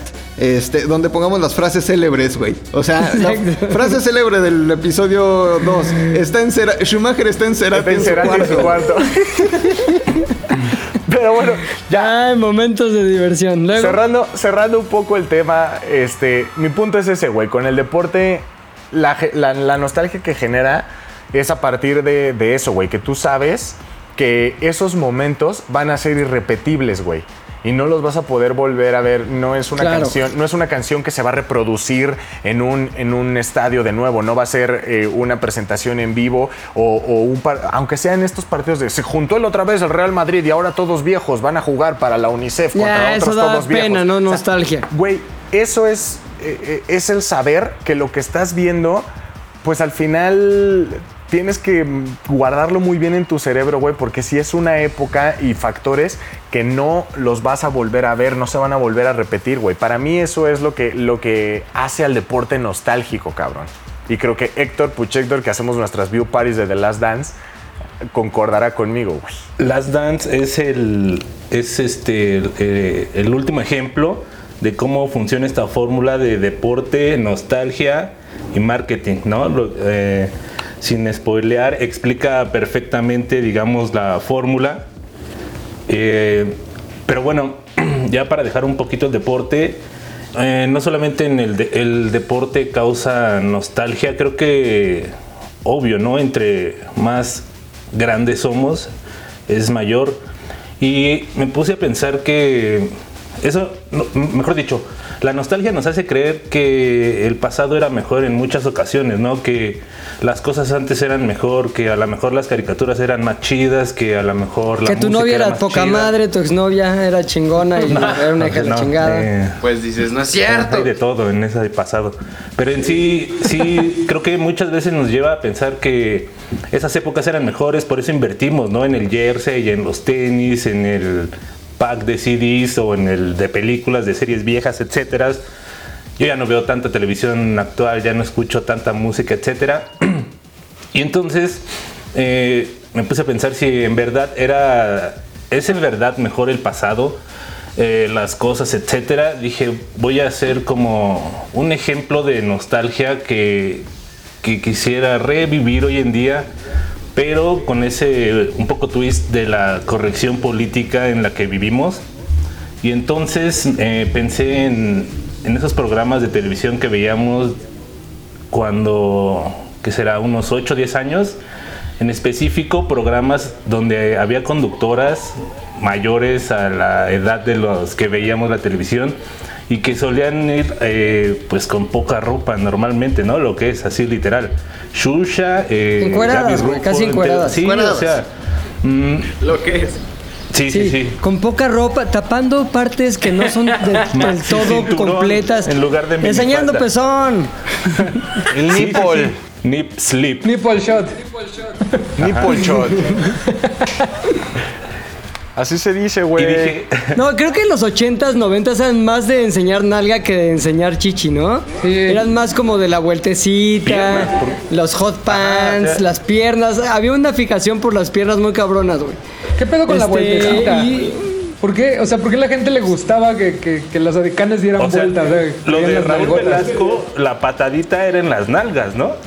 Sí. Pues ni modo que en la cara, güey. Patadita, la buena suerte, pinche putazo en la jeta. Oye, no, la vueltecita era como un servicio a la comunidad, ¿no? Es como, ya la vieron de frente. ¿Quieren verle las nalgas? O sea, si, si fuera fuera de eufemismos de vueltecita, sería. ¿Quién, ¿Quién de aquí que ya le vio la cara quiere verle las nalgas? Ajá. ¡Yo! Pues entonces el público está pidiendo que te vea, que enseñes las nalgas. ¿Podrías por favor enseñar las nalgas, pero lento? Porque también luego cuando se ven muy rápido, como que le hacen así.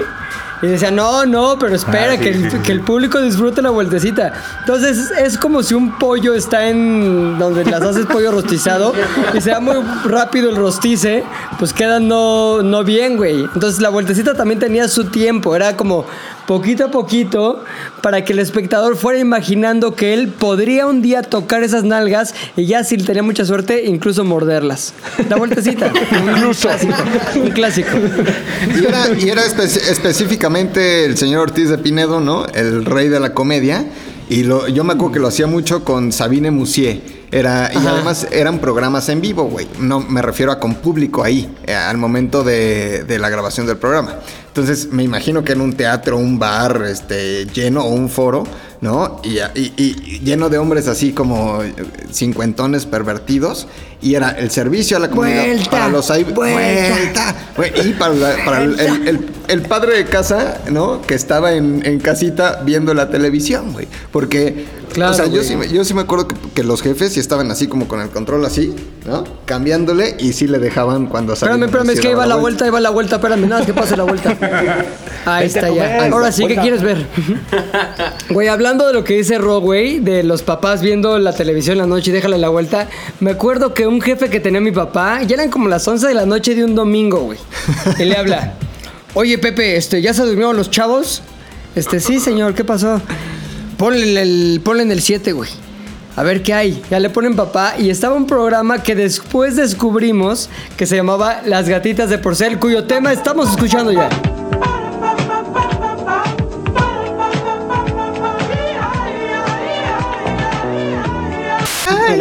Güey. Que después descubrimos que se llamaba Golden Choice. Pues puede ser un previo, ¿eh? Entonces, entonces lo que pasaba en las gatitas de porcel era una serie de sketches que salía un güey, un comediante argentino que se llamaba Jorge Porcel, que ya murió, ya es Ángel Gordo. Y este, y ese güey pues no tenía tapujos, güey. Entonces todos los sketches estaban diseñados, escritos, construidos, creados alrededor de una sola cosa, la exhibición del cuerpo femenino. Entonces tenía, por ejemplo, el carnicero, el señor carnicero, ¿no? Entonces estaba el carnicero cortando ahí y siempre como que empezaba con una llamada, güey. Entonces como ring, contestaba sí, la molleja rebelde. El chorizo trolo, buenas noches.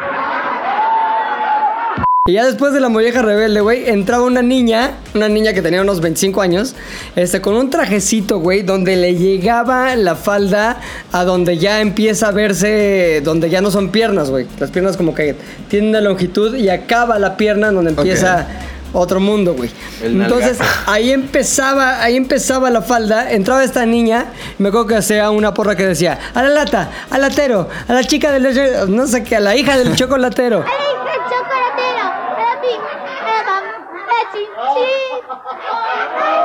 Entraba así, güey, y el pinche señor carnicero se iba para atrás, güey, contra las mollejas así. Ay, hija. Lo mejor. Me siento mejor. ¿Dónde soy? ¿Quién estoy? Entonces todo el tiempo era un pinche sketch que iba entre la inocencia de la niña que decía, oiga, señor carnicero, mire mis, mire mis calzas. O sea, con las calzas creo que son los zapatos o no sé qué. Entonces le enseñaba las calzas y se agachaba la niña develando pues, este, el- la molleja del señor carnicero. Y el güey este veía y se, se hacía como que le daba un ataque al corazón, güey. Entonces, eso, pues era la televisión de los años, principios de los noventas, güey. Y mi papá obviamente le dijo a su jefe, señor, pues no me esté mandando estas cosas cuando estoy con mi familia, cabrón. Quedó como de un calenturiento el jefe de mi papá. Y mi papá dijo, ah, está medio aburrido este programa. Pero seguramente lo quería disfrutar también. Sí, o, lo veo, o lo veo ahora en YouTube, güey. A lo mejor Ahora ya lo solito, YouTube, ya lo ve en YouTube. Lo chingón es que Lolo, durante todo el tiempo que iba contando yo, encontró los audios originales, así que ustedes pudieron disfrutar de este sketch que les acabo de contar de las gatitas de Porfel. Obvio. Le pidió los VHS a tu papá, güey. Los Exacto. tiene guardados ahí. Oiga, señor, unos VHS traen, traen dos cosas, misterios en resolver y luego traen las gatitas de porcel al final. Entonces, o sea, pero entonces todo esto yo lo estaba eh, recordando eso como algo bueno, ¿sabes? Como algo que no estaría mal que regresara en algún momento, como algo que sí me causa mucha añoranza. Pero ya después me puse a pensar, o sea, ¿de verdad sí te causa añoranza ver a Gaby Rufo o te causa añoranza que después seguía cierta caricatura, etcétera, etcétera? Porque en realidad, más allá de la rectitud política de los tiempos, que es de lo que me iba a quejar originalmente, así de, oiga, no, es que seguro no podríamos tener a una Luis Echeverría este, ahorita en la televisión. Pero sabes qué, creo que está bien, o sea, no todo el pasado es forzosamente mejor, no toda la música anterior es forzosamente mejor, no todo, eh, no todas las caricaturas exactamente eran eh, mejor. Creo que esto nos habla también un poco de evolución como sociedad, aunque sea un poquito, porque, o sea, si nosotros empezamos a hipersexualizar a las mujeres de esa forma a los 8 o 10 años, creo que está bien que ahora no suceda eso, ¿no? Eh, hay cosas que, insisto, sí son muy buenas del pasado, que sí nos traen recuerdos muy chidos, pero hay, siempre como que saber, ¿no? Dividirlo, eh, saber en qué época estamos, saber en qué tiempos vivimos y, y no porque yo sienta de verdad mucha nostalgia, quiera decir que está bien y a lo mejor quiera decir que deba comprarme tal camiseta de 4 mil pesos, ¿no? Igual y también creo que la nostalgia, si, no encuentra camino por las conductoras de televisión con minifalda para vendernos algo, seguramente lo va a encontrar en otros muchos canales porque eh, es justamente eso, ¿no? La, la fórmula que decíamos, ah, ¿te hace recordar algo bonito?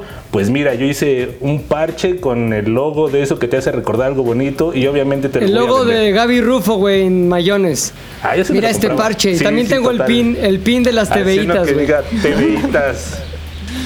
Oye, Peps. por cierto. Y por ejemplo, ahí tengo una duda, güey. O sea, hablando de que todo Sí. tiempo pasado tal vez, tal vez era mejor. O sea, tú no tienes como esa añoranza al ver lo que había antes en la televisión, güey. O sea, las cosas que podías crear en la televisión. Tú que estuviste como en ese. eh, eh, o sea, estuviste como en ¿Sí ese cambio de Velasco? tiempos, güey. No, o sea, me refiero, por ejemplo, cuando en las épocas de, de turno nocturno específicamente, ¿no? Incógnito, de donde, donde Tras de toma libre, güey. o sea, viste Ahora como ese cambio, güey. Totalmente. Y sabes qué? Ahorita nos da la sensación cuando vemos, vemos algunas cosas de lo que hicimos que decimos. ¿Te cae? O sea, ni siquiera porque ya los tiempos no lo permitan y nosotros estemos como, ay, ojalá y lo permitieran los tiempos. Simplemente porque estaba mal y vis- visto desde la visión que hoy tenemos, porque coincido con Héctor, sí es una evolución, güey, sí es como educarte.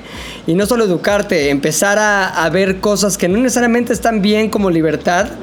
Este, hace poquito Facundo puso en, en su Twitter, me parece, o en su Instagram, un sketch que llegaba qué bonito y Facundo le daba consejos como si fuera su hijo, güey.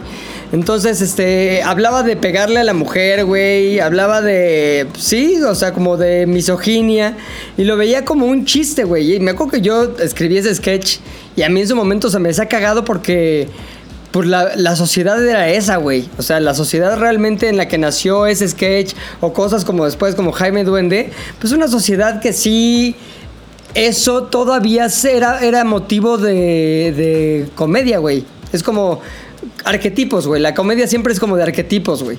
Y siempre es como de el borracho, la zorra, la este, la calavera. O sea, finalmente el pedo es que ya nos dimos cuenta que normalizar esas cosas sí está mal, güey. Y entonces al normalizar, al, al darte cuenta que no es normal y que no está bien, se le va quitando la comedia, güey. No porque ya no se permita, sino porque tú mismo evolucionaste, güey. Es como cuando, tan sencillo, güey. Tú creces y ya no juegas lo mismo que jugabas cuando eras niño. E incluso aunque te quede un buen recuerdo de qué cagado era jugar a las traes en la calle o atrapados o congelados o lo que sea que juegas de niño, a ver, si ahorita lo jugaras a los treinta y tantos años dirías, no mames, pues ya es una pendejada, güey, ya evolucioné de eso, ya, ya lo dejé, estuvo bien en su momento, pero hoy los tiempos son distintos, yo soy otro, la vida es otra y ahorita, la verdad, mucho de lo que hicimos me parecía muy cagado en su momento y ahorita entiendo de dónde venía, pero no necesariamente me parece cagado, güey. O sea, ya algunos chistes me parecen muy gratuitos y era como una salida fácil a ciertas cosas. Pero hay otros que sí están cagados, la neta. Pero la verdad, hay, hay cosas que, se, que sí se agradecen de que hayan evolucionado, güey, y creo que es para mejor. O sea, el hecho de que ya no sea motivo de comedia la misoginia y el abuso a la mujer, este es una buena noticia, güey, la verdad. Y este. Oye, no, por ejemplo, yo eh, creo que tienes toda la razón.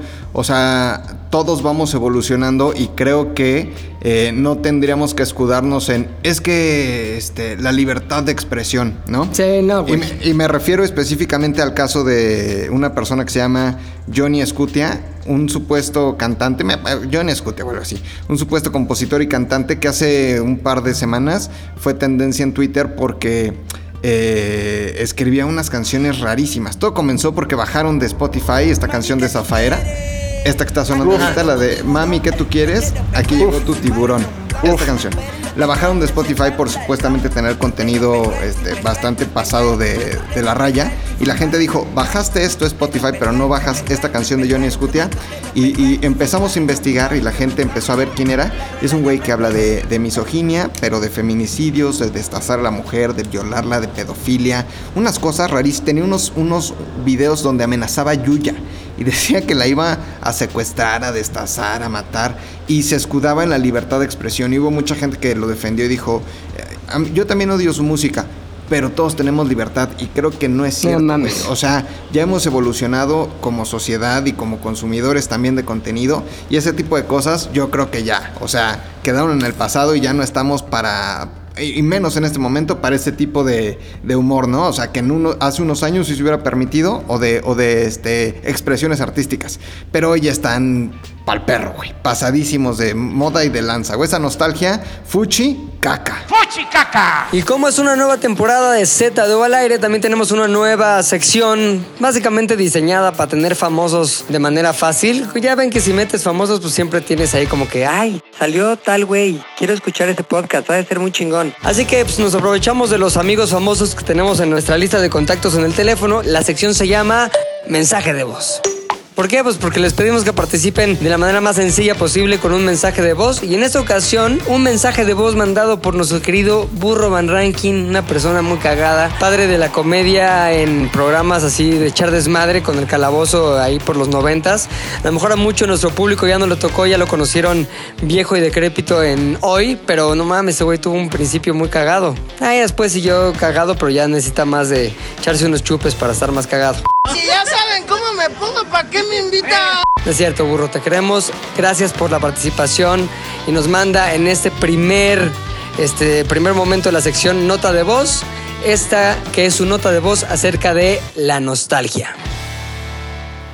¿Qué tal amigos de ZDU al aire? Ahorita que están hablando de este tema de la nostalgia, pues rápidamente les platico dos, dos puntos que a mí me provocan nostalgia. Y uno es cuando yo era chavo, que mi, mi jefe me llevaba a la escuela. Él escuchaba, él era amante de Juan Manuel Serrat.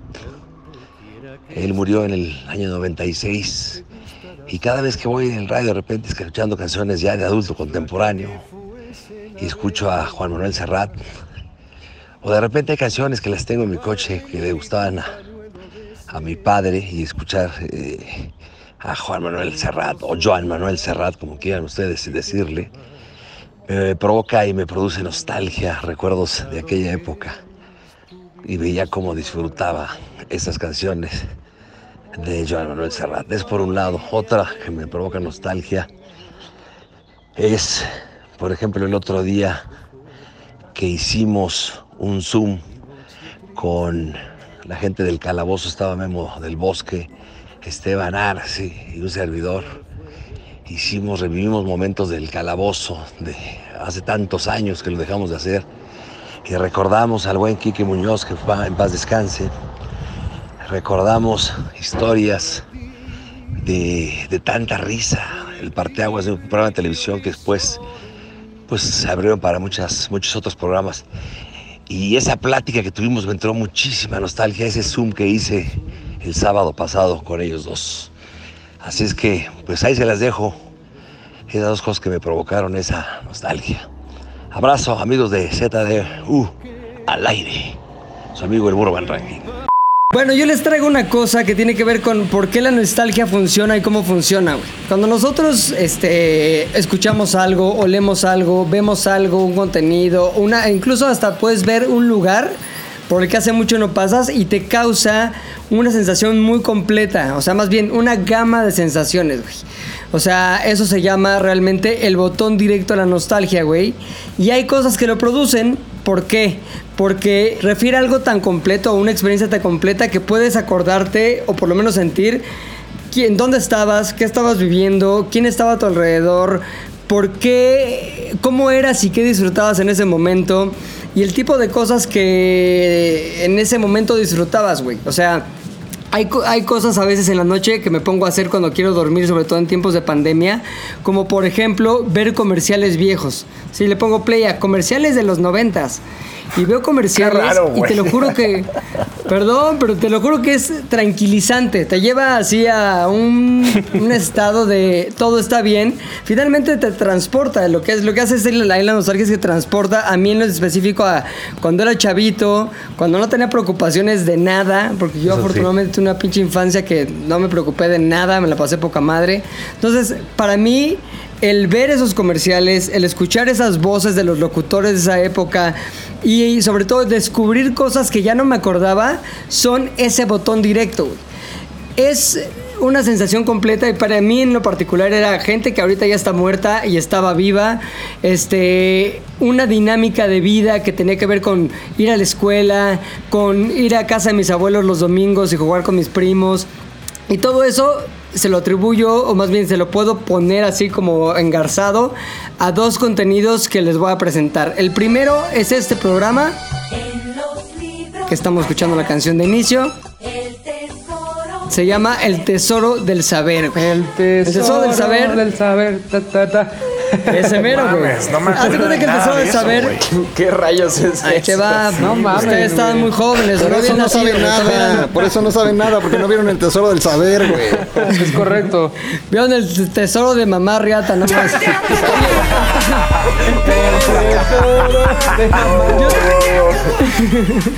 Yo, tenía como seis años, güey. Y llegaba de la escuela y ese programa, no se acordarán McLovin y Fofo porque estaban muy chavillos, pero salía a las 4 de la tarde. Y era un güey, que era como el profesor, no me acuerdo qué, que estaba dando una clase a, en, un, en un granero a frutas, En un granero. verduras, una vaca, una pinche gallina, a su sobrina que era como granjera y había un espantapájaros también. Era la misma gente que hacía un programa que se llamaba Odisea Burbujas, que era parecido como de conocimiento. Pero se trataba de temas, era unitemático o monotemático. Por ejemplo, un tema podría ser los aminoácidos. Entonces ya explicaba este doctor, este profesor, qué pedo con los aminoácidos, de qué se trataba, este, cómo funcionaban los aminoácidos en el cuerpo, etcétera. Y después hacían canciones. Y esa, ese programa del Tesoro del Saber me recuerda exactamente cuando yo iba en la primaria, llegaba a casa de mi abuela, porque ahí nos íbamos en las tardes. Entonces, este, pues es eso, yo siendo niño y es directamente así, botón directo a ese momento. O sea, que se siente como se sentía, güey. Y eso es lo que está cabrón, porque si hay eh, una parte del cerebro que guarda ese tipo de sensaciones, hacer, digamos, ¿cómo se puede decir? Como se puede acceder a ellas a través de una llave, que esa llave puede ser, insisto, una canción, un sonido, un este, un contenido que vemos, un video, y puede ser hasta un, ol- hasta un olor, güey. Ahora, segunda cosa que les quiero enseñar, y este es un comercial que me encontré el otro día de un producto que ni siquiera me acordaba que había existido, güey. Y ahí viene el real poder de la nostalgia y de los recuerdos guardados en ese baúl de la memoria que está muy cabrón, güey. Es un comercial de los juguetes oficiales de los cazafantasmas, güey. El año es 1988. Ahí estamos escuchando el audio. ¿Fantasmas en un estadio de fútbol? Oye, amigo, ¿no has visto algo raro? Es el futbolista del terror. Cabeza, Winston. ¡Vámonos de aquí! ¿Necesitan ayuda? Es el señor de la basura. ¡Cuidado! ¡Es el barrendero del terror! Lo veo y no Estas son las figuras del terror de los cazafantasmas. El jardinero era un hijo de la chingada, era fantasma también. El policía era un pinche fantasma. Había una bibliotecaria que era fantasma. Y tenía este efecto como que surgió de los juguetes de los Transformers. En el que tú veías así, un policía toda madre, buen pedo. Pero le movías una serie de palancas y se convertía en un monstruo con una lengua de fuera, dientes así amenazantes. Y obviamente era pues un pinche monstruo fantasma, cazafantasmas. Ahora, el pedo es que neta, hasta hace tres semanas yo no me acordaba que había existido eso para nada. Si alguien me hubiera dicho, ¿te acuerdas de los muñecos de los cazafantasmas? No, nunca, la neta. Vi el comercial, vi los muñecos y de inmediato me fui a un momento en el que fui a una casa, a casa de un amiguillo ahí de la escuela, y ese güey tenía los juguetes de los cazafantasmas que ya había visto en este comercial. Y es la primera vez que recuerdo, por lo menos ahorita, eh, de haber sentido la sensación que todos conocemos como envidia. Dije, no mames, güey, este güey tiene algo que yo quiero. Este güey es más feliz que yo. Este güey es más chingón que yo. Y solamente era porque tenía el pinche juguete de los cazafantasmas. Me acuerdo perfecto que tenía el policía, güey. Entonces yo fui a mi casa y le dije a mis papás, ah, es que quiero el muñeco de los cazafantasmas. Lo tiene este güey, no sé qué. Mis papás como que me dijeron, no, sí, luego que te lo traigan los reyes. Y yo dije, puta, pinche reyes, faltan como un mes y medio, güey. Total que lo pedí, así hice mi carta a los reyes magos pedí el muñeco de los cazafantasmas. Y ustedes no se acuerdan, pero en el momento que había los cazafantasmas, había los cazafantasmas y los verdaderos cazafantasmas. Ah, sí. Son los cazafantasmas que todos conocemos de Bill Murray, Dan Aykroyd. Es una película que está basada en otros cazafantasmas más culeros, que eran como alemanes. Pero que eran como unos güeyes súper aburridos, que tenían un oso, que era una caricatura que estaba con ellos. Entonces, había muñecos también de los verdaderos cazafantasmas. Entonces, raro, los pobres reyes magos, los pobres reyes magos, en su ignorancia, güey, fueron, dijeron, vieron la pinche carta, traer muñecos de los cazafantasmas, güey. Y fueron y compraron la mierda de los verdaderos cazafantasmas, que era una porquería. Entonces, y aparte, pues, no eran ni policía, eran unos muñecos ahí rarísimos. Este, con un oso de la verga, de la verga. Oye, ¿y Entonces, qué le dijiste a Santa Claus? No mames. No le dijiste. Ahí te va, me, vale verga, puñetón. me Me, levanté. me vale verga, puñetón. Le hubieras dicho a Santa Claus. Me vale verga. Le dije esto. TBB, te vale verga, TBB, güey. Güey, me acuerdo que bajé así corriendo al pinche árbol, güey, a ver a los Reyes Magos. Y en eso, a ver lo de los cazafantasmas. No, le- no mames, güey. Y vi esa madre, decía ahí, The Real Ghostbusters, la chingada. Dije, no mames, y estos son los pendejos. O sea, sí, pe- sí pensé, pinche Reyes Magos, se supone que son magos y aparte reyes y güeyes que pueden ver si los niños se portan bien o mal desde una puta nube, güey. O sea, tienen un poder ilimitado. Nadie que yo conozca tiene ese poder. No pudieron saber que yo lo que quería era al pinche policía que le abrías el cuerpo y le salió una boca con dientes. No mames, güey, de la verga, una decepción terrible. Entonces me acerqué a mi papá, decepcionado. Le dije, es que pinche Reyes, bueno, le dije, es que no quería esto, no me acuerdo, algún pinche berrinche de niño mimado de de haber hecho. Entonces, mi papá a toda madre me llevó a Bodega Horrera, me acuerdo perfecto. Fuimos a Bodega Horrera y ahí encontramos el muñeco del policía que se le abría dientes. Y aparte vi por primera vez una cosa que se convirtió en mi pinche juguete favorito, que era la ectoplasma oficial de Pegajoso, güey. Sí, me acuerdo. Ese pinche fantasma Sí, que sí, sí. todo verde. Vendían un botecito así, que lo abrías y era la cosa más deliciosa de agarrar, güey. Era como un Ajá, moco así. era un moco. Que después ya lo nombraron el moco de Moco de gorila. King ya le cambiaron de nombre. Pero Y ahora la gente limpia sus teclados con eso, güey. Sí, güey, ahora la gente lo. Pero, güey, esa madre era el ectoplasma de pegajoso, güey. Poca madre así. Y después, cuando se iba haciendo vieja, güey, se hacía como dura, pero todavía húmeda y olía mierda, güey. O sea, eso, esa sensación de qué chingón madre, te duraba como dos semanas y luego ya después era una decadencia culerísima, güey. Y ya tus papás ya no te la querían comprar otra vez. Ahora, cosa importante. Eso, todo eso que les acabo de contar, yo, si me hubieran preguntado hace tres semanas, no hubiera tenido ni puta idea, güey. O sea, no me acordaba para nada. Solamente a través de al- el haber visto otra vez el comercial en estos pinches videos de YouTube que les cuento que me quedo viendo en la noche cuando estoy estresado, dije, no mames, güey. Me acuerdo de toda la historia que les acabo de contar en un segundo directo, así con emociones y todo. Ahora, finalmente, nada más para terminar. Una película que seguramente han visto y si no la tienen que ver, que me parece la película que mejor toma o lo mejor toca o mejor describe y muestra la sensación conocida como nostalgia, el sentimiento de la nostalgia, se llama Cinema Paradiso. Una película de Giuseppe Tornatore de 1988 en la que un niño más bien, en la que un adulto recuerda cuando era niño y cómo el ser niño para él representaba el conocer el cine o estar cercano al nacimiento del cine en el pueblo donde él vivía que se llamaba Giancaldo. Entonces este güey, el chavito de 8 años que se llamaba Toto Salvatore, que le decían Toto, este conoce al proyector este, que se llamaba Alfredo, el, güey que proyectaba las películas ahí en el cine. Y el güey se vuelve amigo y se, se- se trata realmente de una historia de amistad entre Alfredo, el güey que proyectaba, y Toto, el chavito este. Entonces ves cómo Toto... Este, ve las películas escondido en la sala de proyección. Ves como en ese momento lo normal es que cortaran todos los besos de las películas porque el padre, el sacerdote del pueblo, tocaba una campana cuando salía un, un beso y era prohibido. Y ahí te tenía que cortar. Y la, la película siempre salía exhibida, pero ya censurada por el, por el sacerdote. Entonces, la película cuenta esa historia desde el punto de vista de este adulto, pero también cuenta cómo va creciendo Toto, cómo se enamora, cómo finalmente este, el pueblo empieza a avanzar, como todos los pueblos avanzan y la gente se empieza a ir y los niños crecen y los adultos envejecen. Y al final... Cuando regresamos al tiempo actual, cuando ese adulto está recordando todo esto porque tuvo que volver al pueblo, porque su madre se está muriendo, este, vemos el paso eh, tremendo del tiempo y conocemos la historia de todos los que vimos eh, desde el punto de vista del niño. Ahora hay una escena que ya me vale madre si no la han visto, se los voy a contar, es el final. Este, No mames, ya se- se en estrenó hace que- 30 años, 30 cabrón. años que salió. Sí, no mames, no mamen. Pero si alguien la quiere descubrir, güey, pues no mames. Se Qué va a pendejo, se tardó con pared, 30 porque ya años, les conté.